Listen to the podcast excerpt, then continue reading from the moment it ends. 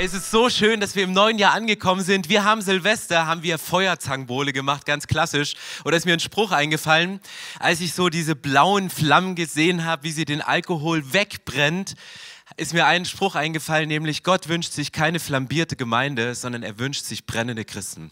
Er wünscht sich brennende Herzen von uns und deswegen starten wir in dieses neue Jahr rein und wollen heute ganz, ganz viele kleine Schritte gehen, um in die Gegenwart Gottes zu kommen. Unser Jahresthema, was wir als Leitungsteam im letzten Jahr auf unserer Klausur von Gott vom Himmel erbeten haben, lautet Presence. Gottes Gegenwart in der gegenwärtigen Gemeinde. Wir wollen uns Gedanken machen, wie sieht Gottes Gegenwart aus? Wie können wir in Gottes Gegenwart kommen? Was hat das für Auswirkungen bei uns?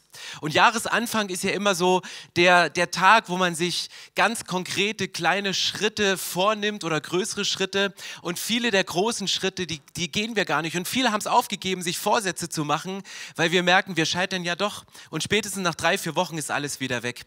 Wir waren als Familie zum Sabbatical in Asien und sind in Vietnam einen Berg bestiegen und dort gab es ganz, ganz viele Stufen und Treppen. Und ich dachte, ich bin jung, ich bin fresh. Ich habe zwei bis drei Stufen auf einmal genommen, bin da hochgehechelt, Kamera hier, weil ich meine Frau und unsere kleine Tochter noch fotografieren wollte. Und ich war so ab einem Drittel, war ich völlig außer Puste. Mir stand der Schweiß auf der Stirn, ich bin nicht mehr weitergekommen. Und Katrin, die mit Pauline, die noch nicht so große Schritte machen konnte, ist sie Schritt für Schritt, Schritt für Schritt, Stufe für Stufe gelaufen. Und irgendwann nach zwei Drittel Höhe kam ein vietnamesisches Kamerateam auf sie zu und hielt ihr die Kamera ins Gesicht und sagte, wie können Sie in Ihrem Alter so fit sein und ohne zu schwitzen hier hochtänzeln? Und ich stand daneben wie so ein nasser Sack und mich haben sie gar nicht angeguckt. Und dann wurde das Interview mit der Europäerin gemacht und sie ist durchs asiatische Fernsehen gegangen. Und ich glaube, das ist das Geheimnis, viele, viele kleine Schritte zu gehen. Und gerade auch, wenn es darum geht, über die Gegenwart Gottes, sich Visionen aufzuschreiben, dann ist es die Frage, wie wie gehen wir dahin? Und wir möchten heute mit euch ganz interaktiv kleine Schritte gehen, um weiterzugehen, um näher in die Gegenwart Gottes zu kommen. Und meine erste Frage, die ich stellen möchte heute ist, wie bekommst du eine Vision? Wie bekommst du eine Vision für das neue Jahr? Wie bekommst du eine Vision für das neue Leben? Und ich lese euch das mal vor, was Mose gemacht hat. Und 2. Mose, Exodus 34, Vers, 2, Vers 28 steht, Mose verbrachte 40 Tage und 40 Nächte in der Gegenwart des Herrn. Cool, oder? Krasser Vers. Mose verbrachte 40 Tage und Nächte auf dem Berg in der Gegenwart des Herrn. Ich war die Woche auch beim 24-7-Gebet. Eine Stunde habe ich mir gesichert und nach 40 Minuten habe ich schon gedacht, was mache ich denn jetzt? Ich habe da weiter Bibel gelesen, habe neue Gebetsanliegen und als ich über diese 40 Minuten hinauskam, habe ich auf einmal gemerkt, es tut sich was in meinem Herzen, es öffnet sich etwas. Und 40 Tage, das ist eine extrem lange Zeit. Wo haben wir 40 Tage? Wo sind es vielleicht 40 Minuten am Tag? Wo schaffen wir es, in die Gegenwart Gottes zu gehen? Und dann, was passiert, nachdem Mose 40 Tage in der Gegenwart Gottes verbracht hat? Er hat eine Vision bekommen. Und die Frage ist nicht, was ist eine Vision, sondern die Frage ist, was bewirkt eine Vision? Die Frage ist nicht, was ist eine Vision? Viele Leute haben große Visionen, die träumen ganz groß vor ihrem Leben, die träumen Anfang des Jahres ganz groß, aber das ist nicht die Frage, sondern was bewirkt eine Vision? Und ich habe ein Zitat aufgeschrieben, ich möchte es euch mal vorlesen. Es geht darum, Wenn das, was innerhalb dieser vier Wände passiert, keine Auswirkung hat auf die Straßen, auf denen wir fahren, um hierher zu gelangen, dann verfehlen wir das Ziel. Wir können flambierte Kirche sein. Wir können hier eine heiße Predigt haben. Wir können heiße Rhythmen im Worship haben. Wir können feurige Zeugnisse haben bei Taufen. Aber wenn das, was in diesen vier Wänden passiert, keine Auswirkung hat auf den Straßen, in den Häusern unserer Freunde, dort, wo wir sind, dort, wenn du bei einer Community bist und heute mit dem Auto dich in Bad Lobenstein durch den Schnee gequält hast, um anzukommen zu Hause, dann, wenn das keine Auswirkung hat, dann verfehlt die Vision ihr Ziel. Und was passierte damals? Was hatte die Vision von Mose? Mose war auf diesem Berg und Gott hat ihm gesagt, baue mir eine Wohnung. Baue du mir eine Wohnung dort, wo ich präsent sein kann, wo ich mit meiner Gegenwart unter euch wohnen kann. Was hatte das für Auswirkungen? Ich nehme euch mal mit hinein ein paar Bibelverse, um die es da weitergeht. Viele wurden von diesem Aufruf bewegt und verspürten den Wunsch, etwas beizutragen. Mose kommt runter, der kommt aus der Gegenwart Gottes, der strahlte so, dass er sein Gesicht zugedeckt hat, weil er so eine Wirkung hatte, so eine Ausstrahlung.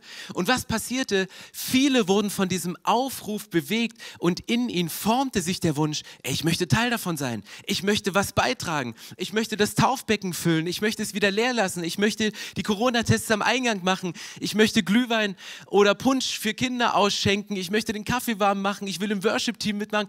Ich, ich will einfach Teil von dem sein.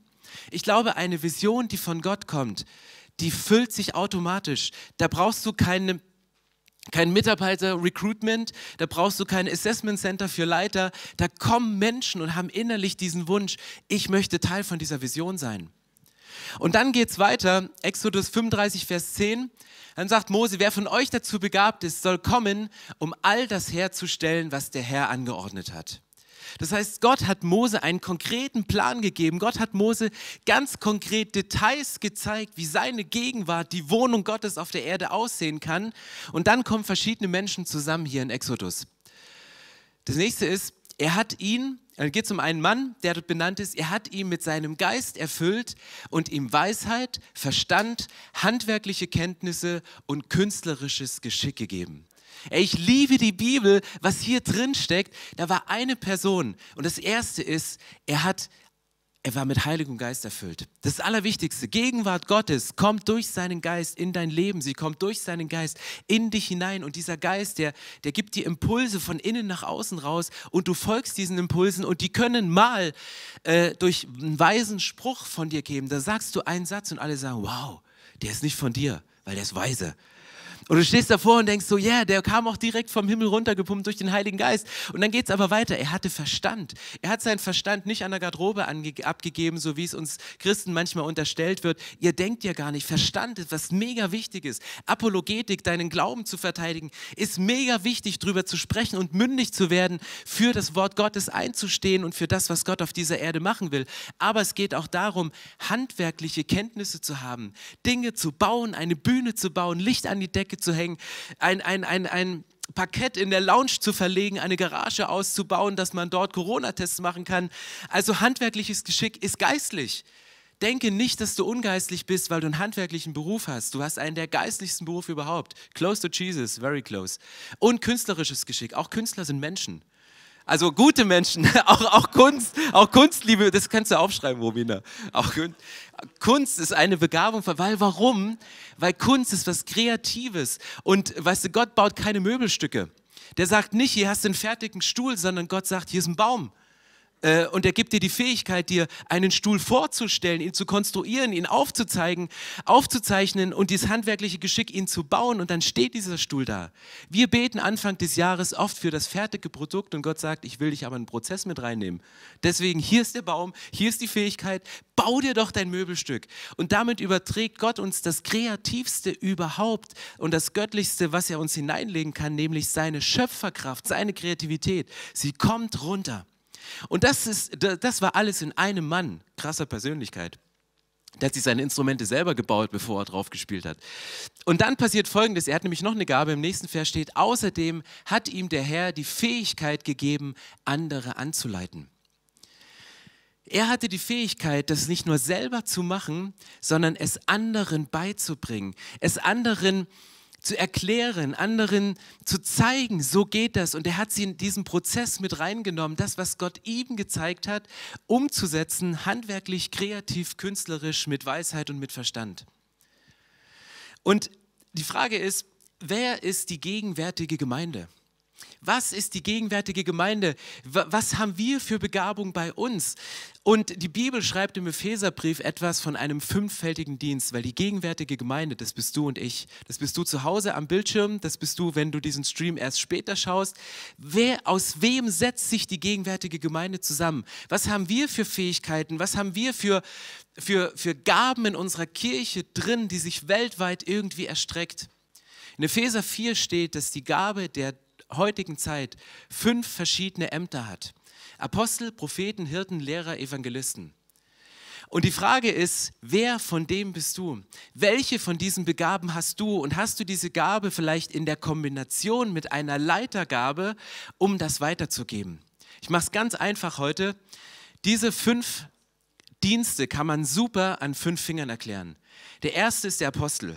Der Apostel sagt, ich bin der Daumen, ich bin stark. Und Apostel, ich bin Apostel, die sind immer positiv, die haben immer Vision, die wollen immer in die nächstgrößere Location ziehen, die wollen noch eine Community gründen, die sind immer positiv und die sagen, yes, und wir gehen und Daumen hoch. Das sind die Apostel. Also wenn ihr jemanden seht, Daumen hoch, Apostel, Kategorie. Dann kommt aber der Prophet und sagt, hey, ich kann eine klare Linie zeigen. Ich zeige direkt in dein Herz ich weiß, was in Gottes Herz ist und das, was auf Gottes Herz ist, ich transportiere es direkt in dein Herz. Und er spricht prophetisch in das Leben von Menschen. Und dann kommt der Mittelfinger, der Evangelist, und der sagt, weißt du was? Ich bin größer als alle anderen. Ich rage am weitesten in diese Welt hinaus. Ich gehe an Ort in dieser Stadt, da würdet ihr nie hingehen, weil ihr euch in euren vier Wänden verkriecht. Ich gehe in die Clubs dieser Stadt. Ich gehe dahin, wo die Leute sind. Ich gehe an Alex. Ich lade Leute zum Burgeressen ein und erzähle ihnen das Evangelium. Das sind die Evangelisten, die ragen am weitesten in die Welt raus. Und dann kommt der Lehrer und sagt, ihr könnt machen, was ihr wollt, aber ich habe den wahren Schatz ich habe die Bibel, ich habe einen Bund geschlossen mit Gott und ich liebe es, mich in die Bibel zu vertiefen. Und die Bibel ist der größte Schatz, den es überhaupt gibt. Und ich trage diesen Schatz und ich trage ihn in eure Mitte, ich trage ihn in eure Gemeinde und ich werde ihn auslegen, sodass ihr das versteht, dass ihr zum College geht und auf einmal merkt, wow, die Bibel ist ja nicht nur dreidimensional, die ist ja fünfdimensional, wenn du reinguckst. Und dann kommt der Hirte, der Kleinste. Du denkst, was ist denn, was kann der Hirte denn schon? Aber der Hirte sagt, pass auf, wenn mal wieder wenn mal wieder die Luft brennt, wenn mal wieder jemand mit der Faust auf den Tisch schlägt vor Wut, dann bin ich derjenige, der euch alle aufhängt. Und deswegen ist nicht die Diskussion, wer ist der Größte, wer ist der Wichtigste, wer kommt zuerst, Hirte, Evangelist, Lehrer, sondern wozu, was ist die gegenwärtige Gemeinde? Wer ist der Stärkste, wer ist der Wichtigste? Wenn jemand aufgefangen werden muss, und Romina, du hast einen Ball, was passiert? Wenn dir jemand einen Ball zuwirft, du brauchst alle fünf, um ihn zu fangen.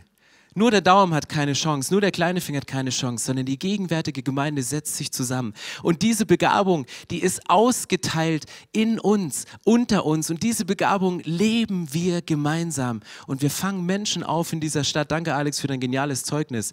Menschen, die aus Situationen kommen, die sie vielleicht alleine und mit Hilfe von Menschen nicht lösen konnten. Und Gott kommt und die Kirche fängt sie auf, weil Menschen sagen, wir leben unsere Begabung und wir bilden andere darin aus. Dankeschön. Und jetzt ist immer noch die Frage nicht, was ist eine Vision, sondern was bewirkt eine Vision. Und ich liebe es genauso wie du, Alex, Nummer zwei. Ja nur Alex, es ist so ein Sammelbegriff. Neuerdings. Genau. Also wie Stefan in meiner Generation, von daher.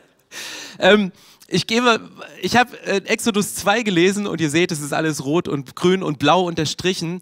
Und wenn du mal Bibel so am Stück liest, fallen dir auf einmal Sachen auf, die dir sonst nicht auffallen. Und dann lese ich so durch, was hat denn die Vision von Mose bewirkt, als er sagt, ich will die Gegenwart Gottes, ich will seine Wohnung unter euch aufbauen. Dann fängt er an, mit den Menschen, die kommen und die diesen Wunsch hatten, etwas beizutragen, mit ihnen ins Gespräch zu gehen. Und da kommt, die Leute bringen mehr, als wir für die Arbeit, die der Herr uns aufgetragen hat, gebrauchen können. Cool, oder? Machst eine Kollekte und sagst, wir brauchen so und so viel Geld. Ach, einfach mehr. Hast du, wir brauchen zwölf Leute für ein Team, da stehen 36 da. Es kommt einfach, es kommt einfach mehr. Das bewirkt eine Vision. Was bewirkt eine Vision noch? Alle Arbeiten wurden nach den Anweisungen ausgeführt, die Mose vom Herrn empfangen hatte. Und das finde ich einen ganz krassen Punkt. Wenn du Leiterschaft übernimmst, wenn du Verantwortung übernimmst für dein Leben und wenn du Verantwortung übernimmst für das Leben von anderen, dann hast du einen Job, nämlich die Anweisung, die Gott dir gibt, zu übersetzen in das Leben von Menschen. Und du liest dann hier in den nächsten Kapiteln, liest du, wie sie die Wände gebaut haben, wie sie die Vorhänge gefärbt haben, wie sie die Kleider für die verschiedenen Leute angefertigt haben. Und du gehst dann so durch diese Verse durch, Vers 7, der nächste Vers ist, Vers 21, alle Arbeiten wurden nach den Anweisungen ausgeführt, die Mose vom Herrn empfangen hatte. Dann nächste Vers, Vers 26, alle Arbeiten wurden nach den Anweisungen ausgeführt, die Mose vom Herrn empfangen hatte. Und dann in Vers 39, 39, Vers 31, auch dabei wurden alle Arbeiten nach den Anweisungen ausgeführt, die Mose vom Herrn empfangen hatte. Vers 40, Vers 19, Dabei hielt sich Mose an die Anweisung, die er vom Herrn empfangen hatte. Und 40, Vers 23, auch hierin befolgte Mose die Anweisung, die er vom Herrn empfangen hatte. Und du denkst so, hä, hat ja einer irgendwie, hat die Schallplatte einen Sprung, dass immer das kommt? Nein, Moses Aufgabe in dem Moment war, zu sagen, was hat Gott mir eigentlich gesagt? Er ging rein in die Schneiderei, wo das Outfit für die Prediger gedruckt worden ist. Und dann sagte er, äh, was hatte mir Gott nochmal gesagt? Wie war das Jahresthema nochmal? Habt ihr euch das ausgedacht oder wird das vom Himmel runtergepumpt? Und Moses Aufgabe war die ganze Zeit, okay, was hat Gott mir eigentlich gesagt? Was ist die Anweisung von Gott? Was hat er mir aufgetragen? Bis ins Detail, bis in die Farbe des Vorhangs, bis an die Naht der Schuhe, bis ins kleinste Detail. Und ich glaube, dass das eine unserer Aufgaben in diesem Jahr sein wird als Kirche. Für jeden Einzelnen, für uns als großes Kollektiv, uns zu überlegen, was sind eigentlich die Anweisungen des Herrn. Und ich möchte euch einladen, gemeinsam uns mal zwei Fragen zu stellen. Nämlich die erste Frage ist, was tun wir, um die Anweisung des Herrn zu empfangen? Und die zweite Frage ist, was tun wir, um die Gegenwart Gottes sichtbar zu machen? Mose hatte diesen Auftrag, das, was er von Gott empfangen hat, den Menschen beizubringen. Mit Verstand, mit Weisheit, mit künstlerischem Geschick, mit einer guten Form des Erklärens. Und während das die Menschen ausführten, wurde die Gegenwart Gottes sichtbar.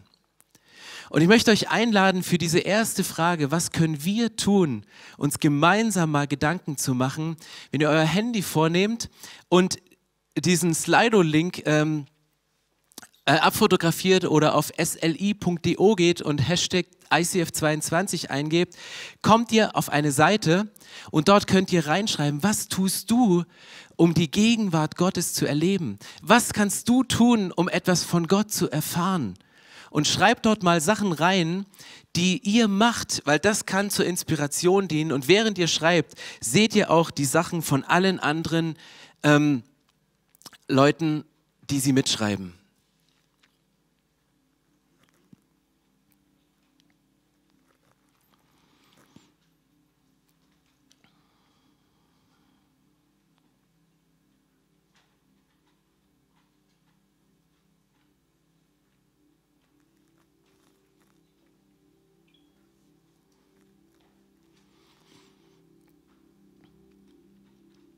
Wow.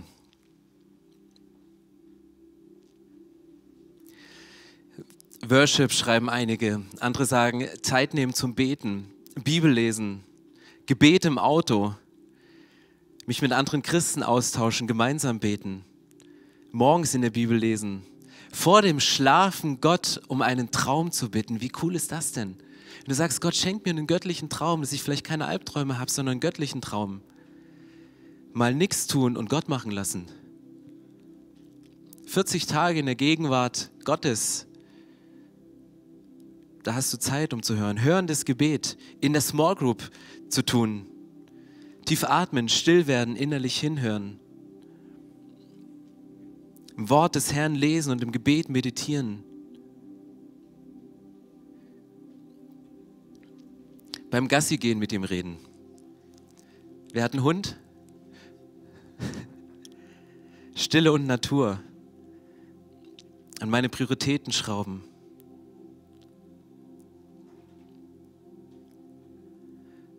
Ask Holy Spirit for further steps, prayers. Frag den Heiligen Geist nach konkreten nächsten Schritten. Nicht diese großen Sprünge, sondern die kleinen Schritte. An Prioritäten schrauben. Jeden Tag die Bibel lesen und Andachtszeiten. bewusst Pause machen und Gott Zeit geben.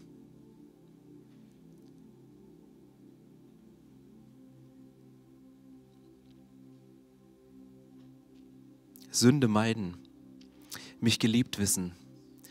Predigten auf YouTube hören, das ist ein Geheimtipp von mir. Ich habe überlegt, meine Woche ist so voll, dass ich manchmal gar keine Zeit mehr habe, um noch was zusätzlich zu machen. Und deswegen überlege ich, ob ich etwas machen kann, während ich andere Dinge tue. Zum Beispiel habe ich mir angewöhnt, immer wenn ich allein im Auto bin, Predigten zu hören Podcast zu hören, weil mich das einfach inspiriert. Und dann halte ich zwischendurch an, mache mir eine Sprachnotiz oder schreibe mir Sachen auf und die hört ihr dann irgendwann später. Ich habe mir angewöhnt, für Leute zu beten, wenn ich zu einem Gespräch fahre. Wenn ich ein Coaching habe und ich dahin gehe, bete ich auf dem Weg dahin, weil die Zeit habe ich sowieso. Und es ist so gut, für diese Menschen vorher zu beten, statt, oh, was war jetzt noch, was müssen wir eigentlich besprechen, ein Gebet voranzuschieben. Und dann spricht Gott währenddessen. Gebet in der Natur. Während des Autofahrens beten macht noch jemand. Sehr cool.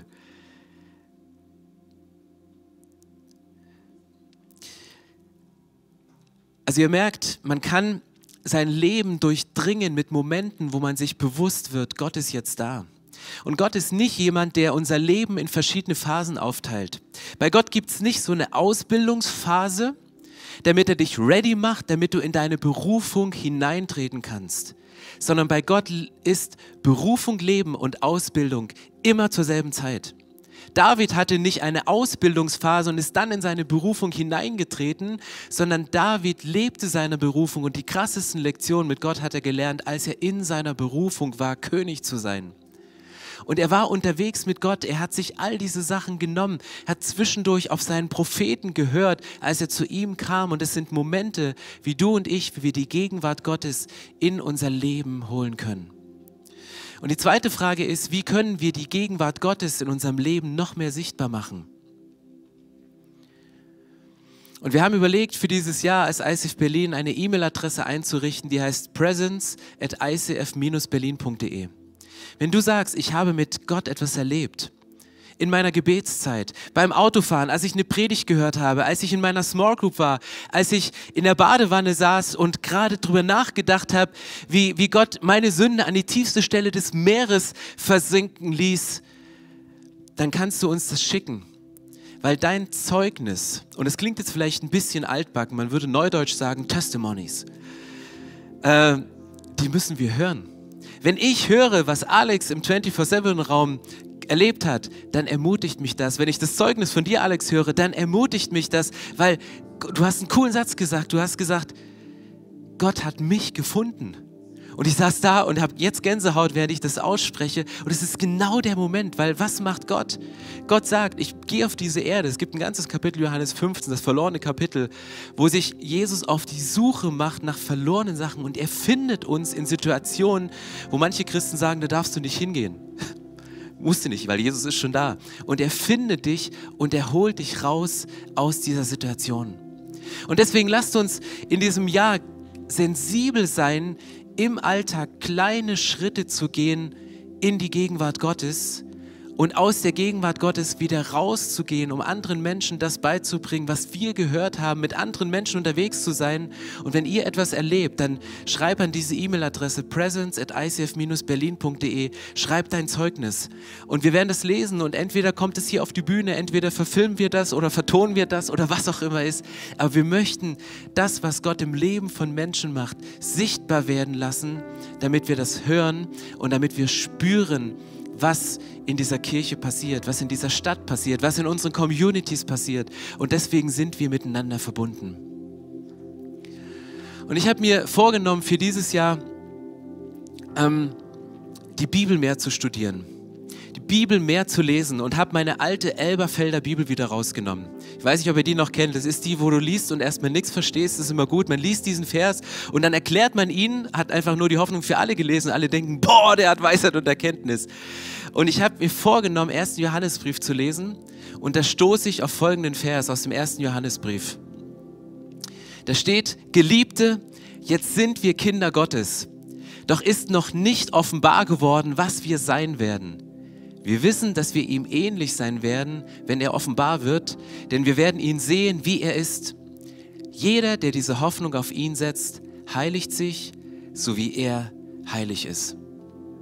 Und ich habe diesen Vers gelesen und ich bin hängen geblieben an diesem einen Satz, obwohl ich Kapitel schaffen wollte. Ich bin an diesem Satz hängen geblieben, nämlich genau an der zweiten Stelle, wo steht, wir sind Kinder Gottes, doch ist noch nicht offenbar geworden, was wir sein werden. Das heißt, wir sind Kinder Gottes, du und ich, wir sind Kinder von Gott, aber es ist noch nicht sichtbar, was in dir steckt. Es ist noch nicht offenbar, die Leute sehen noch nicht, die Menschen sehen noch nicht, wer wir wirklich sind, was Gott mit diesem Status, Kind Gottes zu sein, Jesus ähnlich zu sein, dass Jesus in dir lebt, dass sein Geist in dir lebt. Es ist noch nicht sichtbar, es ist noch nicht offenbar.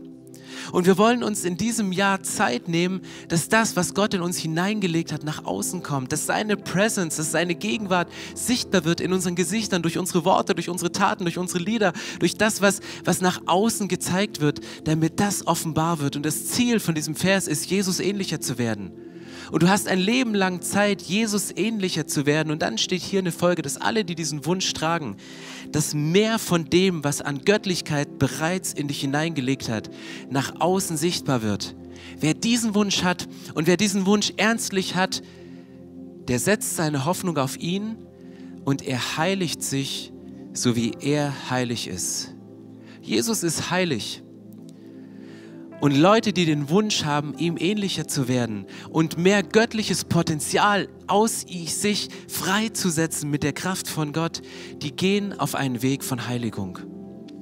Und deswegen möchte ich euch jetzt einladen, sowohl zu Hause als auch hier im Raum, während unsere Musiker weiter Worship machen und um einen Breakthrough bitten, um einen Durchbruch bitten. Kannst du hier im Raum zu einer dieser Säulen gehen, dort liegen Steine. Und du kannst dir einen solchen Stein nehmen und kannst auf diesen Stein etwas projizieren, was du gerne im letzten Jahr lassen willst, was du nicht mit ins neue Jahr nehmen möchtest. Nimm diesen Stein und stell dir vor, du legst all diese Last in diesen Stein. Und dann hast du zwei verschiedene Möglichkeiten, etwas mit diesem Stein zu machen. Du kannst ihn hier vorne links zu dem Kreuz bringen. Das Kreuz, was hier vorne liegt, und kannst diese Steine an das Kreuz legen mit der Bitte, Jesus, ich kann diese Last nicht mehr tragen. Ich möchte diese Last nicht länger alleine tragen. Und du bittest Jesus, diese Last mit dir zu tragen und du gibst deine Last zu Jesus. Jesus sagt es in seinem Wort, sagte, kommt zu mir, die ihr mühselig und beladen seid. Ich werde euch Ruhe geben, ich werde euch Frieden geben. Und leg diesen Stein dorthin und du wirst merken, dass ein innerer Frieden kommt, dass eine Ruhe kommt. Nehmt Sachen, die euch belasten, die schwer sind, die ihr nicht alleine tragen könnt und bringt sie an das Kreuz. Oder du nimmst dir einen Stein und sagst, ich kämpfe mit einer Sache über Jahre. Da habe ich die letzten Jahre immer wieder Vorsätze gemacht. Ich kämpfe mit Pornografie und es geht gut Anfang des Jahres, vielleicht mal für zwei, drei Tage, sagst du, und dann kommt es wieder. Dann projiziere dieses Problem in diesen Stein und wirf ihn in unser Taufbecken. Also bitte nicht von deinem Platz aus, sondern geh vor, aber nimm es und wirf es in das Taufbecken. Warum in das Taufbecken? Weil Gott sagt, deine Schuld, weißt du, wo die hingehört? Die gehört an die tiefste Stelle des Meeres. Und dort ist sie. Und unser Taufbecken ist so tief, das kann niemand wieder hochholen. Und nimm es und wirf es da rein. Versenke diese Schuld, die du nicht mit ins neue Jahr nehmen möchtest. Versenke sie. Die Taufe ist ein Symbol dafür, dass ein altes Leben stirbt und ein neues Leben wieder auferweckt wird. Und lasst uns jetzt die Zeit nehmen hier im Raum und wenn du zu Hause bist, kannst du das genauso machen. Schreib die Sachen, die du loswerden möchtest, auf, ein, auf Toilettenpapier und spül's runter. Oder nimm dir Zeit und lass deine Badewanne voll, mach draußen einen Spaziergang in der Natur und nimm dir einen Stein, der so schwer ist, dass du sagst, ich, ich will den nicht mehr alleine tragen, ich, ich, ich, ich will ihn loswerden und, und leg ihn in deine Badewanne. Wenn du an der Ostsee bist, dann mach einen Strandspaziergang und mal ein großes Kreuz und film mit einer Drohne, wie du deinen Stein an dieses Kreuz legst. Aber lasst uns jetzt die Zeit nehmen, um Steine und Lasten des letzten Jahres loszuwerden. Am Kreuz bei Jesus oder durch die Kraft von Jesus an der tiefsten Stelle des Meeres.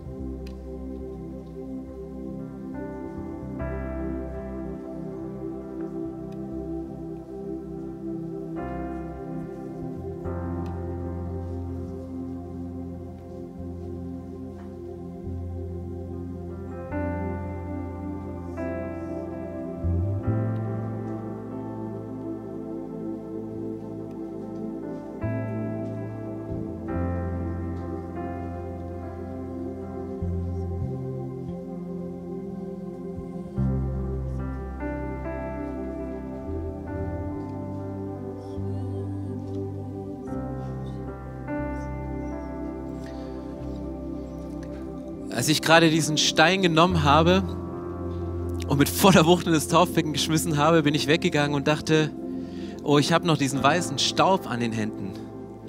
Krass, oder? Weiß nicht, ob es euch genauso gegangen ist. Du, du hast diesen, diesen Staub, du bist die Sachen los und trotzdem ist noch was an den Händen. Und es ist geistlich, glaube ich, eine Sache, die wir verstehen müssen als Menschen ein Breakthrough passiert durch eine ganz konkrete Entscheidung. Ich werde diese Sache los, ich lasse sie im alten Jahr. Du entscheidest dich dafür, Dinge nicht mehr alleine zu tragen, sondern du bittest Jesus darum, ihn mitzutragen, das mitzutragen, dass du nicht alleine bist und du gehst weg von diesem Moment und denkst, eigentlich ist es weg und ich weiß das und die Bibel sagt das und das ist ganz manifestiert in der Bibel und trotzdem hast du noch diesen Staub. Und dann braucht es einen immerwährenden Get-Free-Prozess, an einen Punkt zu gehen, und dich zu reinigen und zu waschen.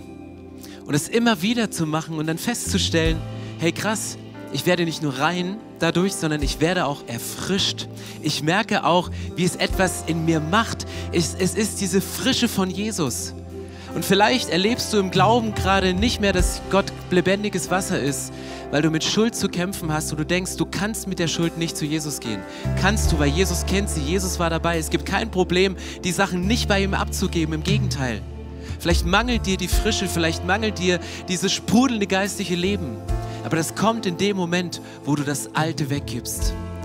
Und die Jahreslosung für dieses Jahr, als hätten wir sie als ICF Berlin gezogen, steht in Johannes 6, Vers 37. Dort steht, Jesus Christus spricht, Wer zu mir kommt, den werde ich nicht abweisen.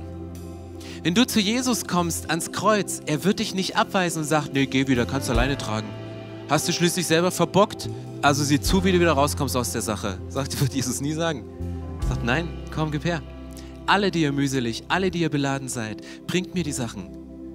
Wenn du hinkommst im Get-Free-Moment und eine Schuld loswerden wirst, eine Last, die an die tiefste Stelle des Meeres gehört, wird Gott nicht sagen, naja gut, gib's mir ab, aber mit den Folgen quäle ich dich noch ein bisschen. Da geht Jesus in den Heilungsprozess mit rein.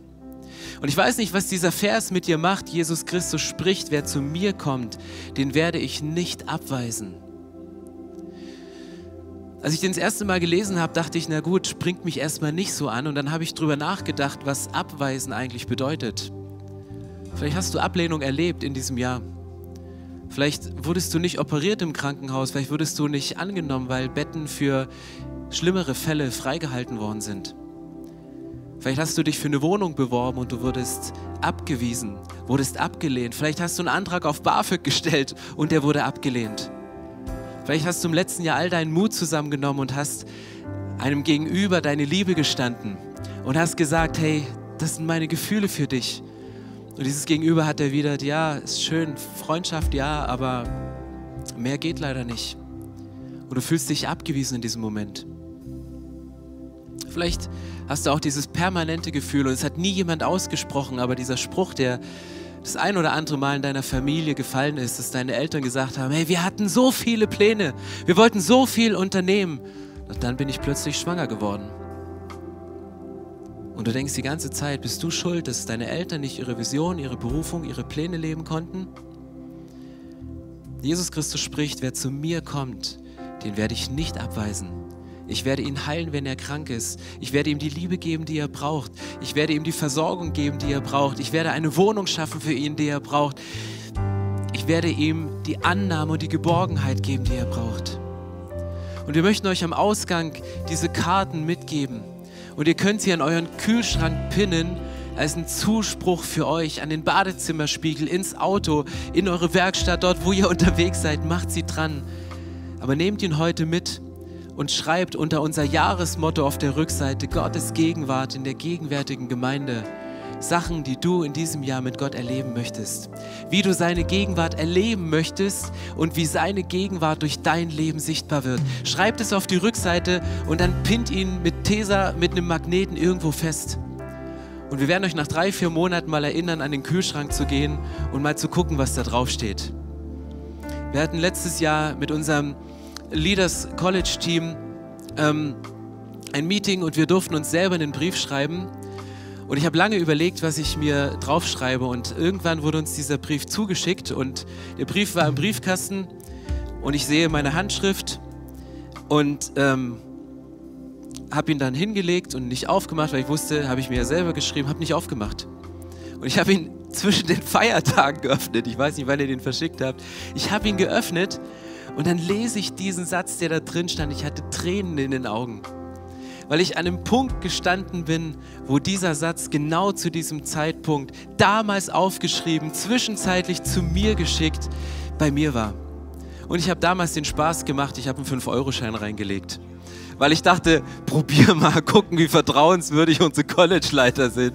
Und ich mache ihn auf und ähm, wir hatten einen, wollten als Familie frühstücken Samstag und ähm, ich habe unsere kleine Tochter zum Bäcker geschickt und hatte nur große Scheine zu Hause, so üblich. Und ich dachte, ich kann sie jetzt nicht mit dem großen Schein losschicken. Und dann fand ich diesen 5-Euro-Schein und dachte, komm hier, das sollte reichen für die Brötchen.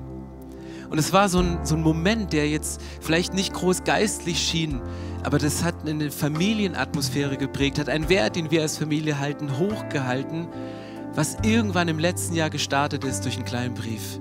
Deswegen Nehmt euch diese Karten mit, schreibt etwas drauf. Und wer zu mir kommt, den werde ich nicht abweisen. Und ich möchte euch einladen, im letzten, im ersten Sonntag diesen Jahres eine Entscheidung zu treffen, nämlich mit Jesus unterwegs zu sein. Wir machen das jeden Sonntag an unseren vier Symbolen, dass wir sagen, Gott liebt dich über alles. Gott hat Momente, wo wir merken, es gibt Lasten in unserem Leben, die haben wir deswegen, weil wir in eine andere Richtung gelaufen sind, als Gottes Vorstellung war. Und dann kommt das Kreuz ins Spiel. Auf der einen Seite, um uns Lasten abzunehmen, um uns neue Visionen zu geben und zum anderen, um Lasten loszuwerden.